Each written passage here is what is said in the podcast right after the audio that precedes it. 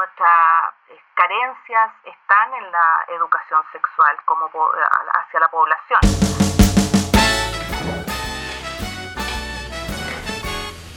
Sí, parece que tengo todo. Hoy me pillaron grabando. Efectivamente, aquí estamos. Ya tengo listo el micrófono, los audífonos, mi deliciosa tacita de café y mientras estoy esperando a mi próximo invitado. Bienvenidos y bienvenidas a esta nueva edición de La Otra Mirada.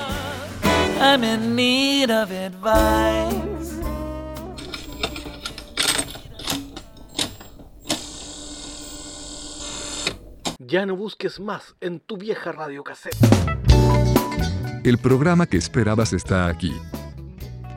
El arte de la buena conversación solo necesita que tengamos una taza de buen café y la compañía de Cristian Millán. Bienvenidos a La Otra Mirada, el podcast que estabas buscando.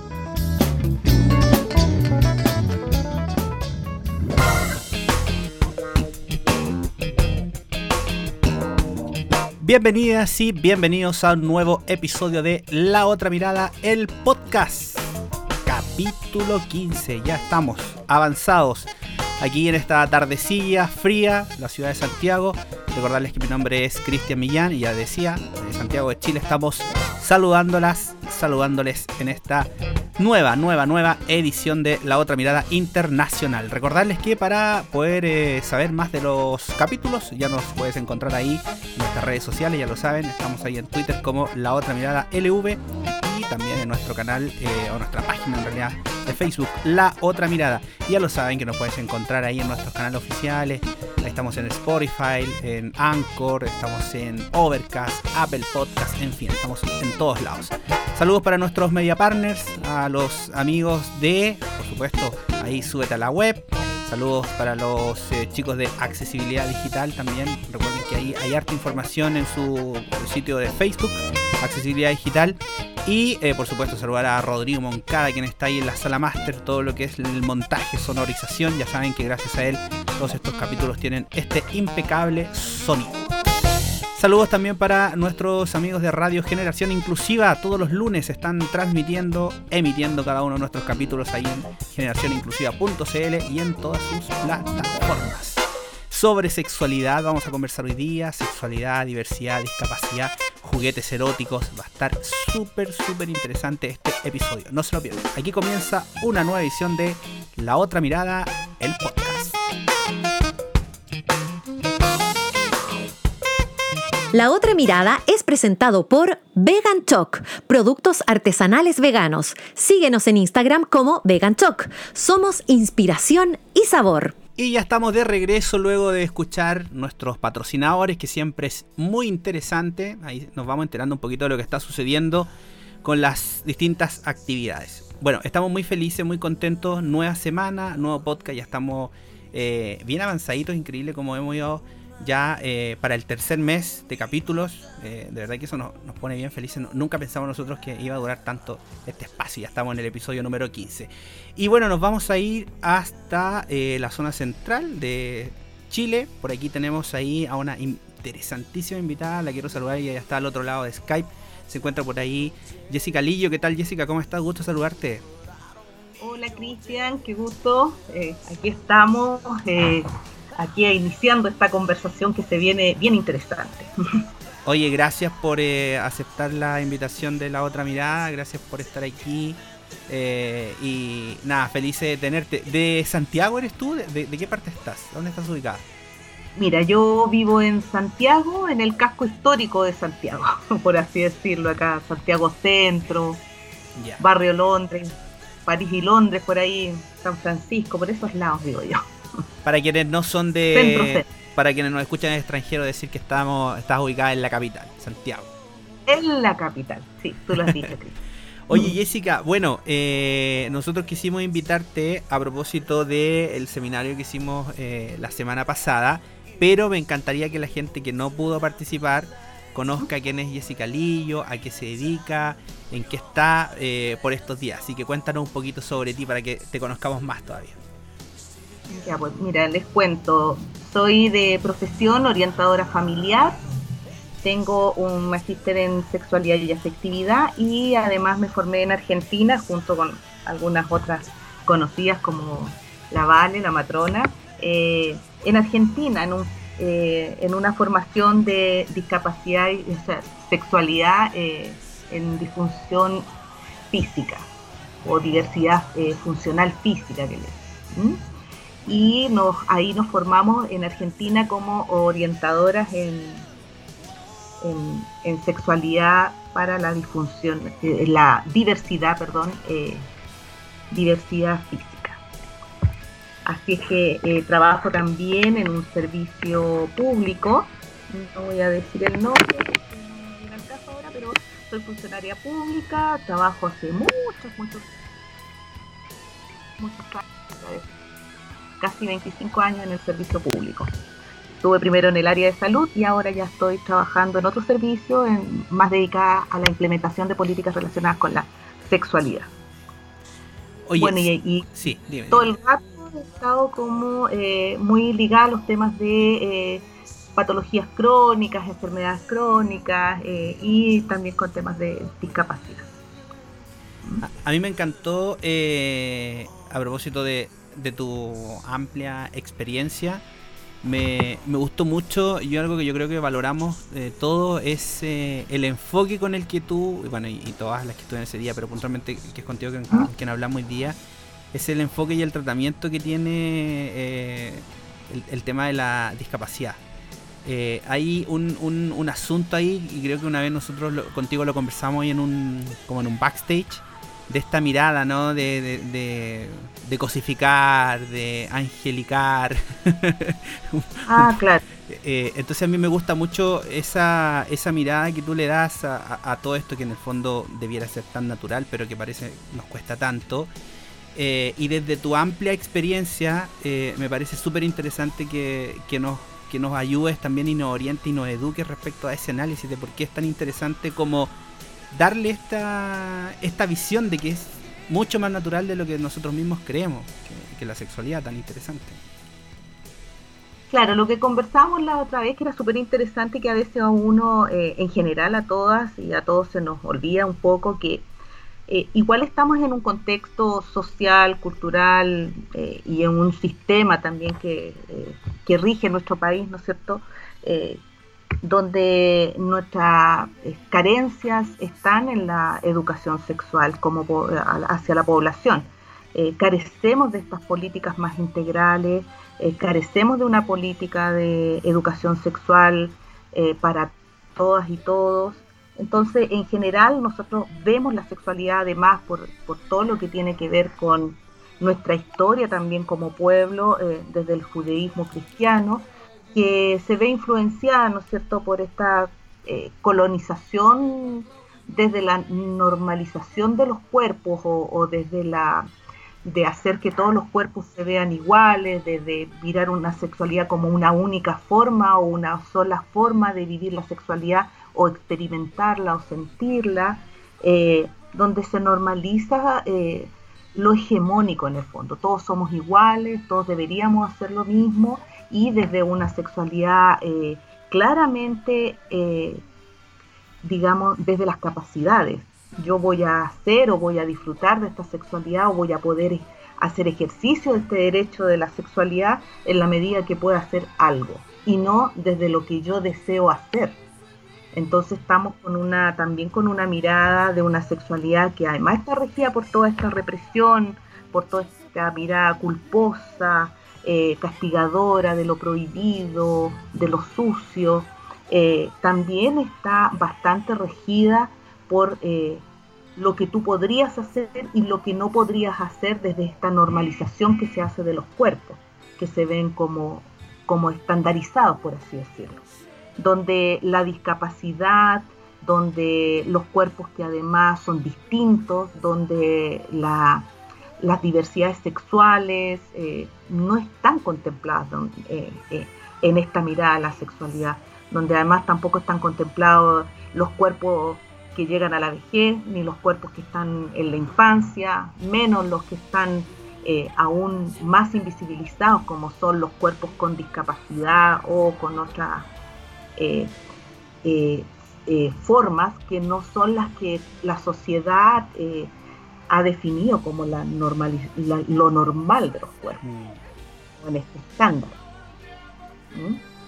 A mí me parece súper interesante, de hecho, justamente quería que tocáramos un poco ese tema, porque a mí me, sorprendió de súper buena manera y desde la absoluta ignorancia, porque también soy parte de eso, eh, ¿cómo, ¿cómo, tú abordabas esto de, de por qué no los cuerpos de las personas en situación de discapacidad, o como tú dices, ¿no? que quizás tengan alguna otra característica que los hace, comillas, diferente para el común, ¿por qué no podrían ser deseables o deseados? Eh, y, sabéis, y sabéis que cuando me comentaste eso, Jessica, a mí me un poco me voló la cabeza, por decirlo así como en, en chileno, ¿no? Que era nunca me lo había imaginado más bien desde el punto de vista de la naturalización que hacen los medios ¿no? y que nosotros mismos como comunicadores también somos súper responsables de eso. Por eso que no por eso que me interesaba tanto hablarlo hoy día en este espacio que es un espacio que llega a mucha gente eh, porque creo que somos súper responsables también de lo que ha ido sucediendo a propósito también de la religión y un montón de cosas pero por Dios que nos hace falta naturalizar estas cosas no lo que tú estás hablando como de los cuerpos diferentes deseos diferentes o gustos diferentes bueno, eh, esta sexualidad, eh, o la sexualidad de las personas con discapacidad, está envuelta en, también en los mitos, en los tabúes, en los prejuicios, en los estereotipos de cómo es la, sexualidad de las personas con discapacidad. Porque esta sexualidad eh, que nos vende o que, nos se, o que se instala desde este sistema es una sexualidad hegemónica, falocéntrica, capis, eh, capacita, no, me salió la palabra, pero está, está basada en, en, las capacidades. Entonces, es una sexualidad que debería ser como un único modelo que se aplica a todas las personas. Y nosotros nos damos cuenta, avanzando, ¿no es cierto?, los conocimientos de la humanidad, que se va autoexplorando también y que va descubriendo todas sus diversidades, que hablamos de la sexualidad y de un mundo por conocer de las posibilidades que tiene esta expresión. Por lo tanto, imagínate cómo vamos luchando con estos modelos tan rígidos que se nos instalan, que nos dicen que los cuerpos que pueden eh, eh, hacer uso de este ejercicio de la sexualidad son cuerpos que tienen que tener un producto, un resultado.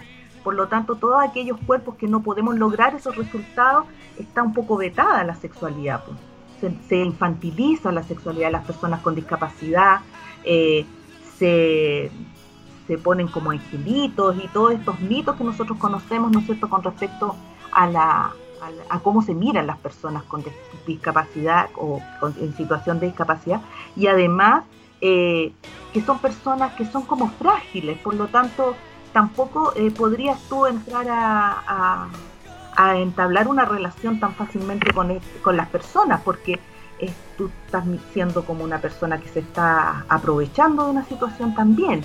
Entonces ahí era lo que nosotros vamos viendo. Eh, que la sexualidad de las personas con discapacidad molesta al sistema, le perturba, lo tensiona. Eh, este ojo boyerista del social eh, no le gusta ver la, discapacidad, la, sexualidad en las personas con discapacidad o las personas en situación de discapacidad, ni tampoco en otros cuerpos que no respondan a esta a esta normalidad que, ha impuesto como un único modelo de los cuerpos que pueden ser sexuados, que tienen que tener un resultado, que tienen que producir un producto.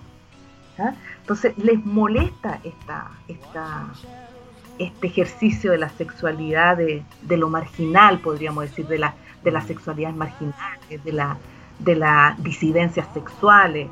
¿Por qué le molesta? Porque le hace temblar su sistema, porque le está diciendo toda vez que eh, las personas hacen ejercicio de su sexualidad, le está diciendo tu modelo no es único, tu modelo eh, no, es, no es como tú me lo has dicho, porque tú todo el tiempo me has dicho que las personas con, eh, en situación de discapacidad son personas que son asexuadas y yo estoy viendo o estamos viendo como sociedad que eso no es real. Entonces, ¿qué hace la, la sexualidad en las personas en situación de discapacidad? O en los cuerpos diversos, eh, hace que este modelo se vaya derribando, vaya cayendo poco a poco, porque hay que tener ¿Qué nos dice lo normativo? Hay que tener pene para penetrar, hay que tener manos para tocar, hay que tener ojos para mirar, hay que tener vagina o eh, para penetrar y resulta que estamos viendo que no es necesario tener nada de eso para hacer el ejercicio de la, de la sexualidad y poder expresar lo que sentimos. Porque lo importante acá no es lo que yo pueda hacer, sino lo que yo quiero hacer, lo que yo deseo hacer. Por lo tanto, esto que me decían, eh, justamente estaba recordándome del fotógrafo eh, Claudio Bertoni, que tiene, que es fotógrafo y un poco poeta también, y tiene un poema muy cortito que dice, ¿cómo supiera ella que la miro por bonita y no por cojita? ¿Y por qué no por cojita?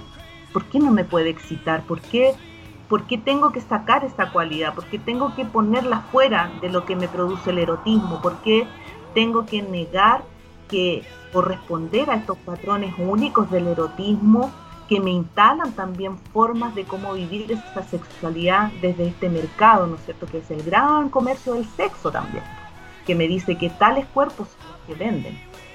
El erotismo me lo instalan también como una forma de comercio, pero nosotros vamos viendo que el erotismo es súper amplio, porque tiene que ver con las construcciones y con las historias que vamos nosotros también construyendo en nuestro propio imaginario, de qué es lo que es erótico para cada uno y que es súper personal.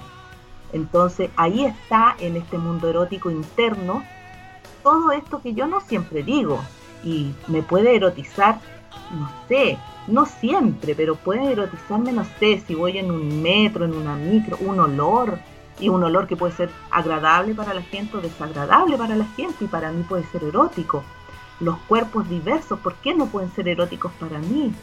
A lo mejor no me gustan los cuerpos tan tan eh, comerciales que me venden, me gustan otros cuerpos, gordos, flacos, con rollitos, sin rollitos, me gustan las arrugas, no me gustan, me gustan las canas o no me gustan, eh, o, todo me puede gustar, depende la, ocasión, depende el momento, eh, por lo tanto, sí me puedo erotizar y sí las personas tienen que pensarse como seres eróticos para otros también porque nos han vendido todo el tiempo, nos están diciendo estos discursos de la normatividad, eh, que no nos dejan, por así decirlo, instalar en este colectivo imaginario a las personas en situación de discapacidad como seres eróticos. Si yo le pregunto a cualquier persona, piensa en una persona eróticamente, eh, va quizás a sacar esto que le han instalado desde afuera, estos modelos que venden de los cuerpos perfectos.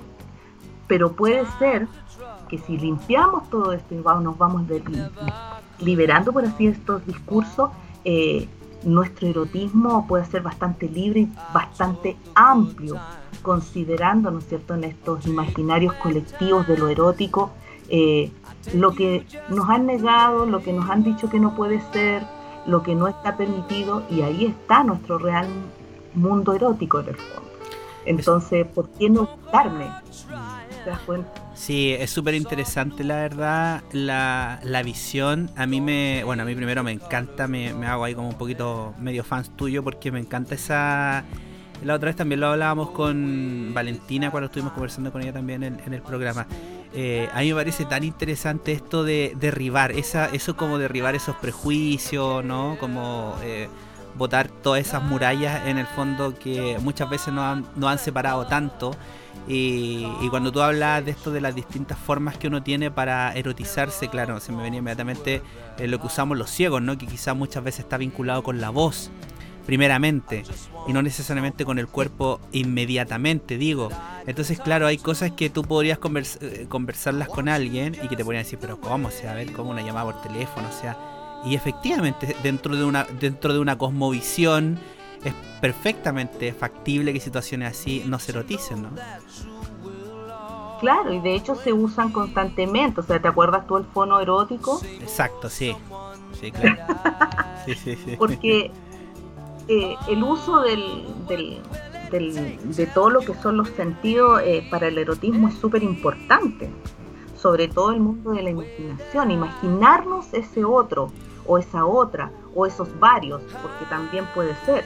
Y el imaginarnos es lo que le va a ir dando, ¿no es cierto?, a esta historia que tenemos, a este aprendizaje de la sexualidad, el erotismo con distintos significados que tenemos, los olores, los roces, los gustos, eh, sentirnos, sentir una voz, y, no, y no siempre eso eh, va a estar dentro de este mundo erótico tan idílico. Entonces, porque imagínate, antes se, se, consideraba un trastorno sexual, una pedofilia, el que te gustara una persona vieja, por ejemplo. Claro. Hoy en día eso no es así, porque ¿por qué no te podría gustar una persona vieja? Mm. Y más allá, siempre te dicen, no, es buena persona, porque eh, eh, están... Bueno, no, a mí me gusta porque es vieja, porque está arrugada, porque tiene la piel de tal forma. ¿Por qué no me puede erotizar eso? ¿Por qué no me puede erotizar una persona gorda? Y, no sé, y cosas que son desde el erotismo muy, muy quizás eh, que uno tiende como a negárselas, como que uno las puede ver como medias eh, pervertidas por ahí en algún minuto, pero son las cosas que nos erotizan. Eh, una, una muñeca, por ejemplo, me refiero a una mano de una persona que sea suave o que sea eh, más áspera y imaginarte quizás en esa mano un mundo detrás de eso, una trabajadora, un trabajador con la tierra y que eso te erotice.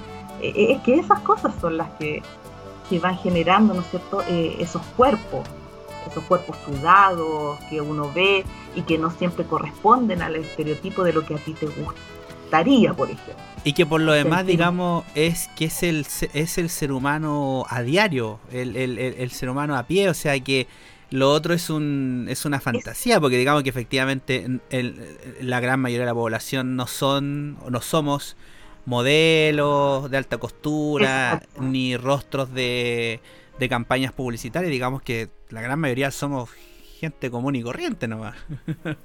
y porque es la realidad, es lo otro lo que no corresponde a la realidad. ¿Te das cuenta? Mm. La realidad es que somos así, diversos de cuerpo, bajitos, más grandes, más gruesos de piel, más, más transpirones, menos transpironas, eh, gordos, flacos, no sé, pelados, peludos, eh, más fuertes de olores, mm. menos fuertes. Eh, por eso era interesante una de las preguntas que salía ahí en el seminario, decía, eh, ¿cómo se hace esto de, decían, sobre los lavados anales y todo esto?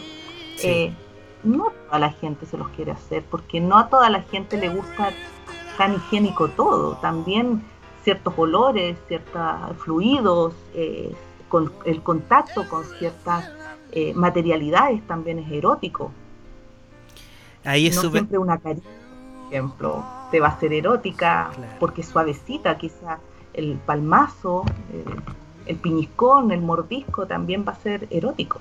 Es que eso, eso es lo que tú dices, claro, que en el fondo es un mundo que yo creo que eh, de, alguna u otra manera estas conversaciones nos ayudan un poco a darnos ahí eh, así como un batazo en la cabeza para empezar a entender y a mirar también, Jessica, eh, ojalá lo más libre de prejuicio que podamos, ¿no? Porque, eh, como tú muy bien dices, o sea, yo, yo tengo casi la gran mayoría de mi círculo finalmente son mujeres, entonces ahí yo tengo el vivo ejemplo de que alguna me dice, no, a mí, a mí me carga que tengan pelo, a mí no me gusta que tengan olores, otro, entonces claro, somos un mundo, entonces claro que, ¿cómo vamos a normalizar algo que en realidad no, no corresponde con la realidad, comillas, ¿no?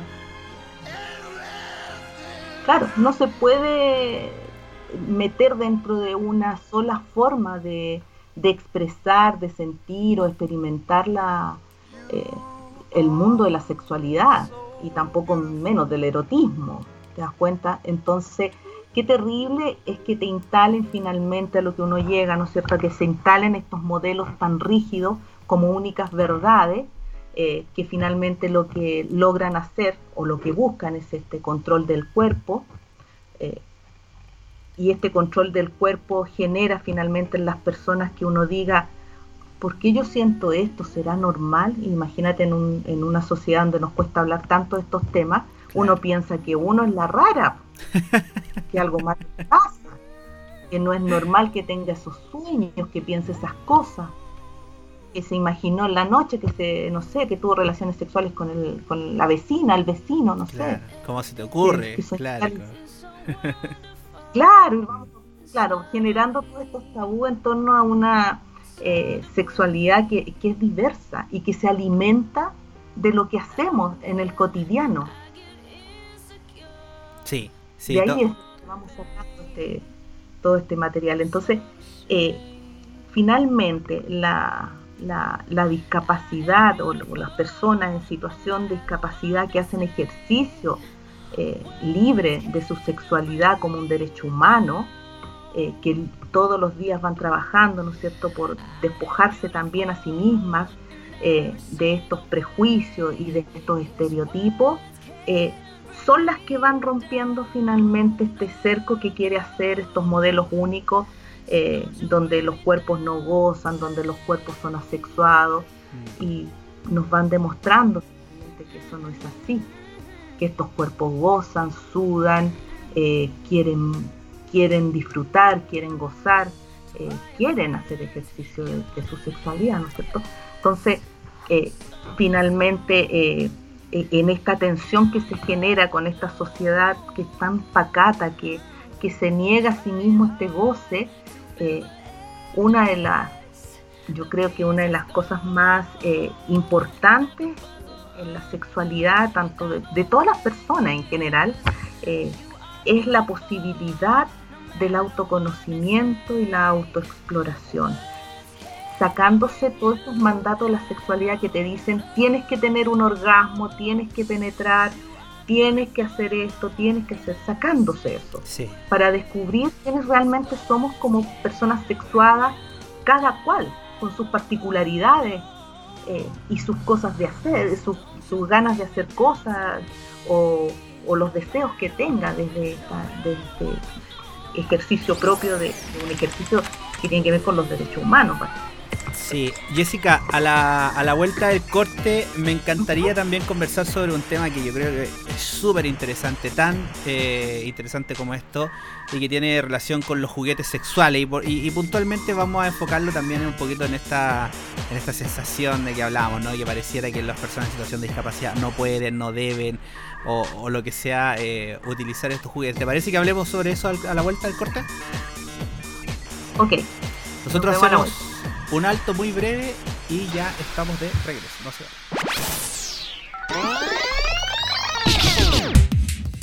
Interesantes invitados. Bien, gracias a Dios. Acá estamos a cuarentenada total. Compartir, que podemos hacer los podcasts, que podemos comer rico darnos el tiempo para cocinar mejor. Ay, es que yo me estoy tomando aquí metecito. Situaciones de la vida diaria.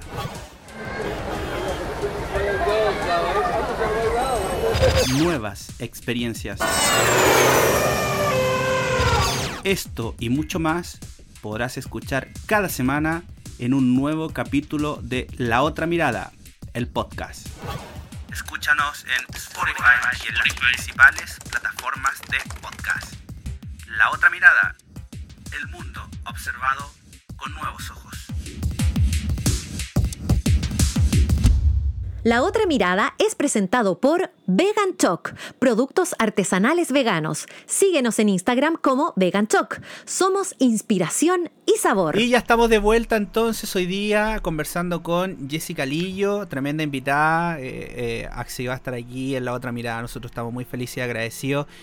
Y porque sobre sexualidad, diversidad, discapacidad estamos conversando hoy día. Jessica, y antes de irnos al, al corte eh, yo te quería invitar para que nos comentaras de también un área que tú manejas bastante bien y que está muy vinculada con, el, tema de los juguetes sexuales. Hubo algo súper interesante ahí que comentaste en el seminario, y es que uno pareciera que uno cree que estas cosas como que existen así como de ayer, pero esto se usa desde que el tiempo es tiempo, parece, ¿no? Sí, mira, los juguetes sexuales o todo el mundo de la juguetería como tecnología se ha ido cada vez perfeccionando más pero existen desde mucho tiempo, eh, en distintos formatos y en distintas eh, utilidades también. ¿ah? Entonces, lo más clásico y lo que uno siempre recuerda, más allá del condón, eh, es también, por ejemplo, eh, el típico elástico, ese elástico para los billetes, por ejemplo, que tiene un uso pero de mucho tiempo, que se, se, usaba mucho en sus tiempos y todavía con alguna, eh, en algunos lugares para generar presión, por ejemplo, en el pene se enrollaba el, el, elástico y se, se demoraba un poco más la, la eyaculación o se mantenía un poco más la erección.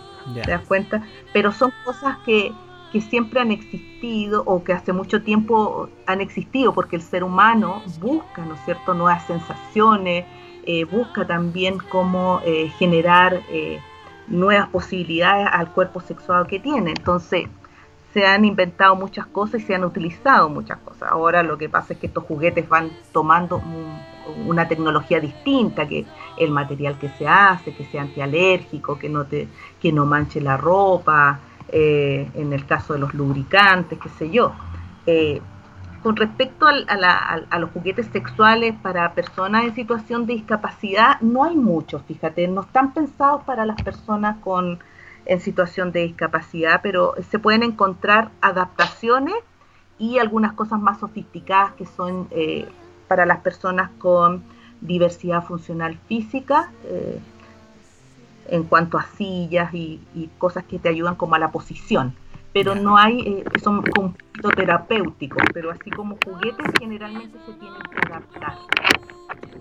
Pero acá lo interesante en este, eh, que lo dejamos pendiente, estamos hablando de la, del autoerotismo, el autoconocimiento, eh, cuando nosotros nos paramos desde desde el escenario, ¿no es cierto? Desde hablar desde un lugar situado, reflexionado, sentido, conocido y sobre todo aceptado que ese lugar situado es nuestro cuerpo, eh, es muy interesante eh, darnos la posibilidad de poder experimentar también a través de los juguetes sexuales que son una vía, que son un medio. Por sí solo el juguete sexual no va a generar ninguna eh, impacto, eh, no es ninguna maravilla, tampoco va a cambiarnos eh, la vida si nosotros estamos esperando que este juguete nos mejore la, no sé, las relaciones sexuales, qué sé yo. Todo tiene que ver el, el sentido que yo le doy a este juguete sexual. Y el juguete sexual para mí es, un, es un medio, un medio para hacer posible formas distintas de auto de, de auto percibirse, de auto eh, reconocerse, eh, facilita el, autoconocimiento, si lo estamos pensando que no lo vamos a usar en pareja, ¿ya? En pareja o en varios, porque también pueden ser varias personas que con elementos muy pequeños eh, también pueden explorar sus posibilidades sexuales con distintos implementos. Ahora esos implementos pueden ser súper variados. Tú en el mercado encontráis dildos para penetrar, dildos grandes, chicos, reales, no tan reales, eh, un montón de productos relacionados con los lubricantes, por ejemplo, pero hay cosas que son simples, que tú las puedes tener también en tu casa, como son el poder, eh, eh, por ejemplo, las plumas, las texturas de las telas, eh, si te compras un, dildo con un, dildo es como un pene de, juguete que tiene una batería que yo lo puedo hacer vibrar, también eh, lo puedo usar como yo quiera, no necesariamente para la función que me lo están señalando el que me lo vendió, ¿te das cuenta? Eh, yo le doy la finalidad, yo le doy el sentido y lo uso donde yo quiero, no, no tiene una forma de usarlo. Claro, y eso, y eso es re interesante porque ahí es lo que tú decías antes, ¿no? Que en el fondo es eh, cómo cada uno de nosotros se autoexplora y qué es lo que vamos descubriendo también que nos gusta, que eso también yo creo que es tan, o sea, para mí es fundamental, pero esta cuestión hace 20 años eh, es imposible hablarlo casi. Entonces, eh, es re interesante que estos juguetes se tomen, como tú dices, como un medio, pero que también nos ayudan muchísimo para ir descubriendo, detectando qué es lo que nos gusta en realidad para cuando se quiera compartir con otros o con un otro. Exacto. Que nos gusta y dónde nos gusta. Porque cuando nosotros hablamos de sexualidad y discapacidad, tenemos que pensar que si para la población, eh, lo voy a poner forma, en términos generales, ya está bastante coartada la posibilidad de tener acceso a la educación sexual. Imagínate eh, el tema de las personas que viven en situación de discapacidad que hace muy poco se están viendo como sujetos de derecho, así de, trágico, mm. y como personas sexuadas. Yo te estoy hablando, no sé, yo creo que esto ha tenido un vuelco importante hace 20 o quizás 15 años, o sea, es muy poco, donde en el fondo están eh, diciendo eh, hagamos las escuelas eh, inclusivas, vamos haciendo que las personas se integren, que las personas tengan derecho a, tener salud sexual y reproductiva, o sea, son discursos bastante nuevos. Entonces, tenemos, nos enfrentamos en general a, un bajo conocimiento de la sexualidad, eh, pocas posibilidades de tener elementos que faciliten el autocuidado en temas de sexualidad, eh, no se reconoce mucho, se tienen muy pocos espacios para, eh, para tener intimidad, la autonomía se ve bastante, digamos, dañada o poco explorada, en el sentido de que no siempre han podido ejercer esa autonomía eh, para la toma de decisiones tan libre como se quisiera, teniendo todas las posibilidades para hacerlo, ¿te das cuenta? Mm. Porque generalmente los padres somos súper sobreprotectores o las madres o quienes estamos en torno de las personas que tienen alguna discapacidad, si usa un tanque de oxígeno el niño, hay que estarlo mirando para dónde se va. Entonces, ¿en qué momento tú incursionas en sexualidad? ¿En qué momento te tocas? Eh, si te van a golpear la puerta, a lo mejor ni siquiera te la golpean, entran. Mm. ¿Te das cuenta? En este, en este espacio, así tan poco, con tantas limitaciones, con tanta eh, falta de información y educación, el autoconocimiento cuando podemos hacerlo, esta autoexploración es fundamental y sobre todo si lo haces con un juguete sexual, aprender a ponerte el condón o quizá si no, eh, no usas condones, eh, no sé, aprender a tocarlos, saber cómo son, eh, ensayar, tocándote, autoexplorándote, viendo y sintiendo dónde te gusta, qué es lo que te gusta. Porque imagínate, recién estamos aprendiendo, ¿no es cierto?, eh, todo este mundo de la sexualidad, que es tan dificultoso llegar a él, más difícil aún si yo soy, no sé, soy lesbiana, soy homosexual, soy bisexual, pansexual, soy una persona que tiene una identidad de género trans, entonces más difícil se hace poder reconocer esas cosas o poder expresarlas, quizás siempre las sabemos, pero nos cuesta poder tener los espacios que nos permite esta sociedad, poder decir soy una persona sexuada y soy, no sé, hetero, soy gay, soy homosexual o bisexual, qué sé yo. Entonces la autoexploración es fundamental.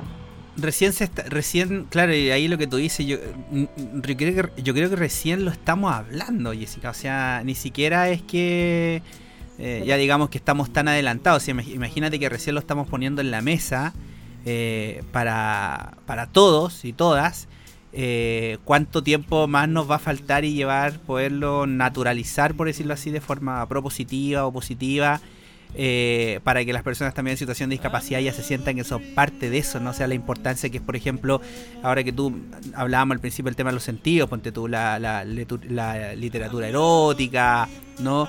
Eh, el acceso que tienen las personas ciegas quizás a la audiodescripciones, por ejemplo, cosas así que en el fondo tú, tú ves, o la gente que, que ve lo ve tan, comillas, tan normal, pero que es poca la información que hay y también poco accesible en muchos casos. Efectivamente, hoy día yo siento que hay un tremendo avance, pero recién igual estamos comenzando a, hablar sobre esto. Ni que decir de los juguetes sexuales.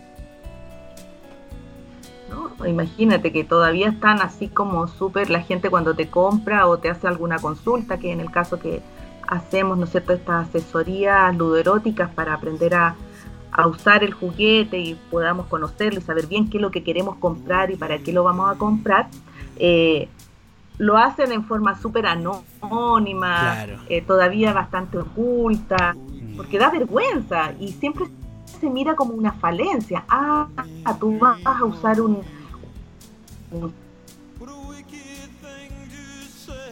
juguete sexual porque te... Eh, y siempre estamos hablando desde lo negativo o desde la carencia, porque la sexualidad es como curiosa, o sea, es como así, siempre es como en, en la, se mira desde la carencia, por así Claro. Sí, como que te faltará algo, claro, va, va, a utilizar esto como porque te falta algo. Pero la, la, verdad es que eh,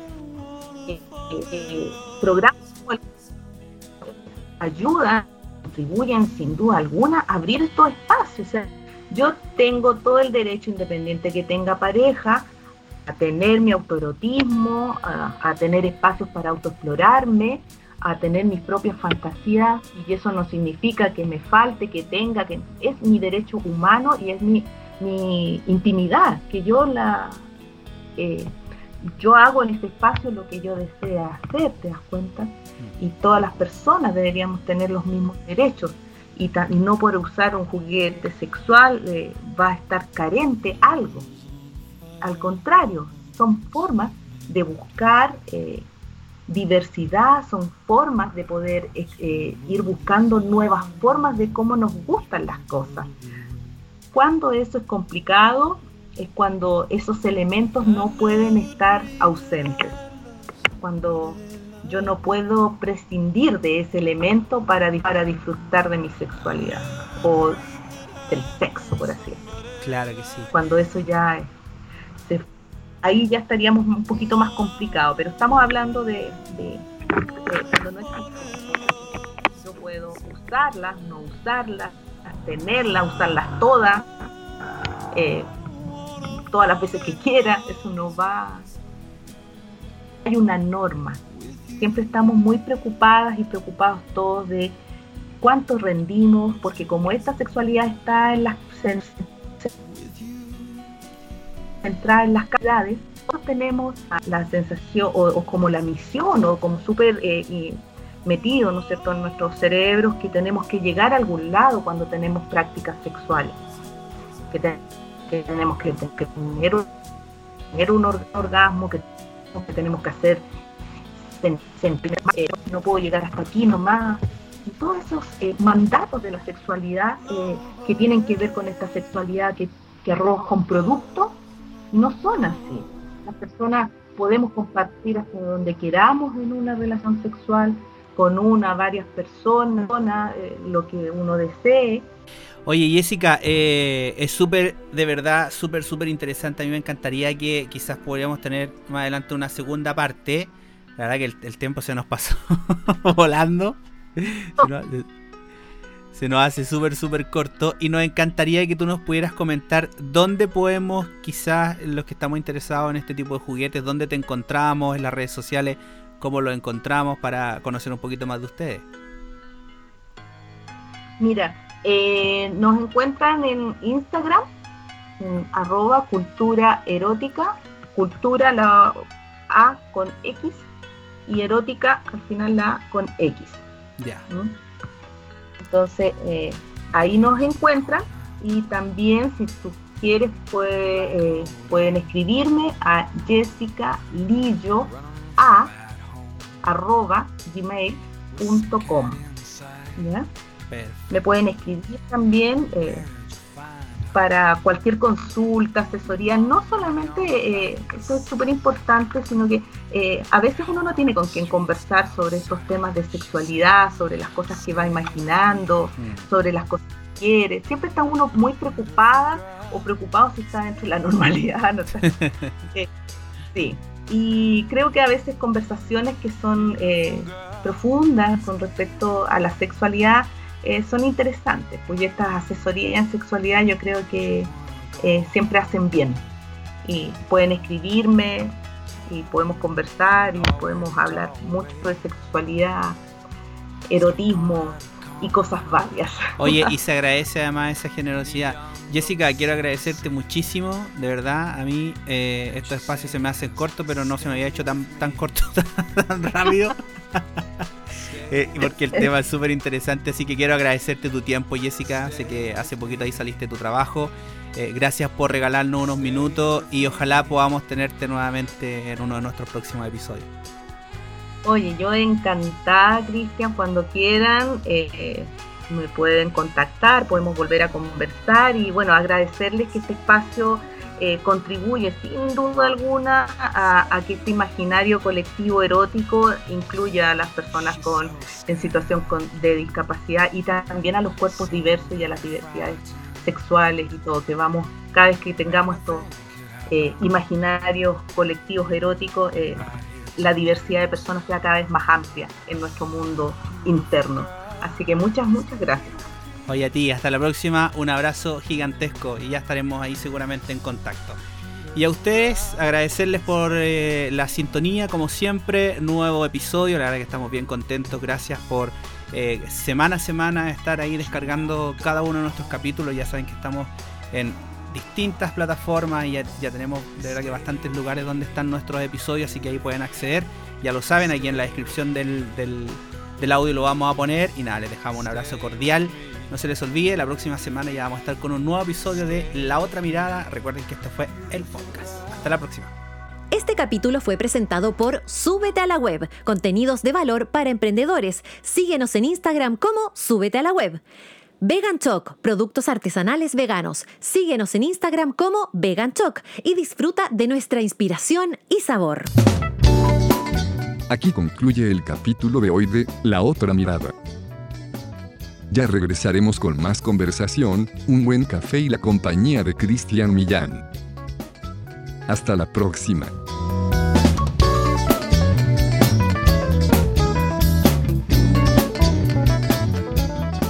Las opiniones vertidas en este capítulo son de exclusiva responsabilidad de quienes las emiten y no representan necesariamente el pensamiento de La Otra Mirada, el podcast.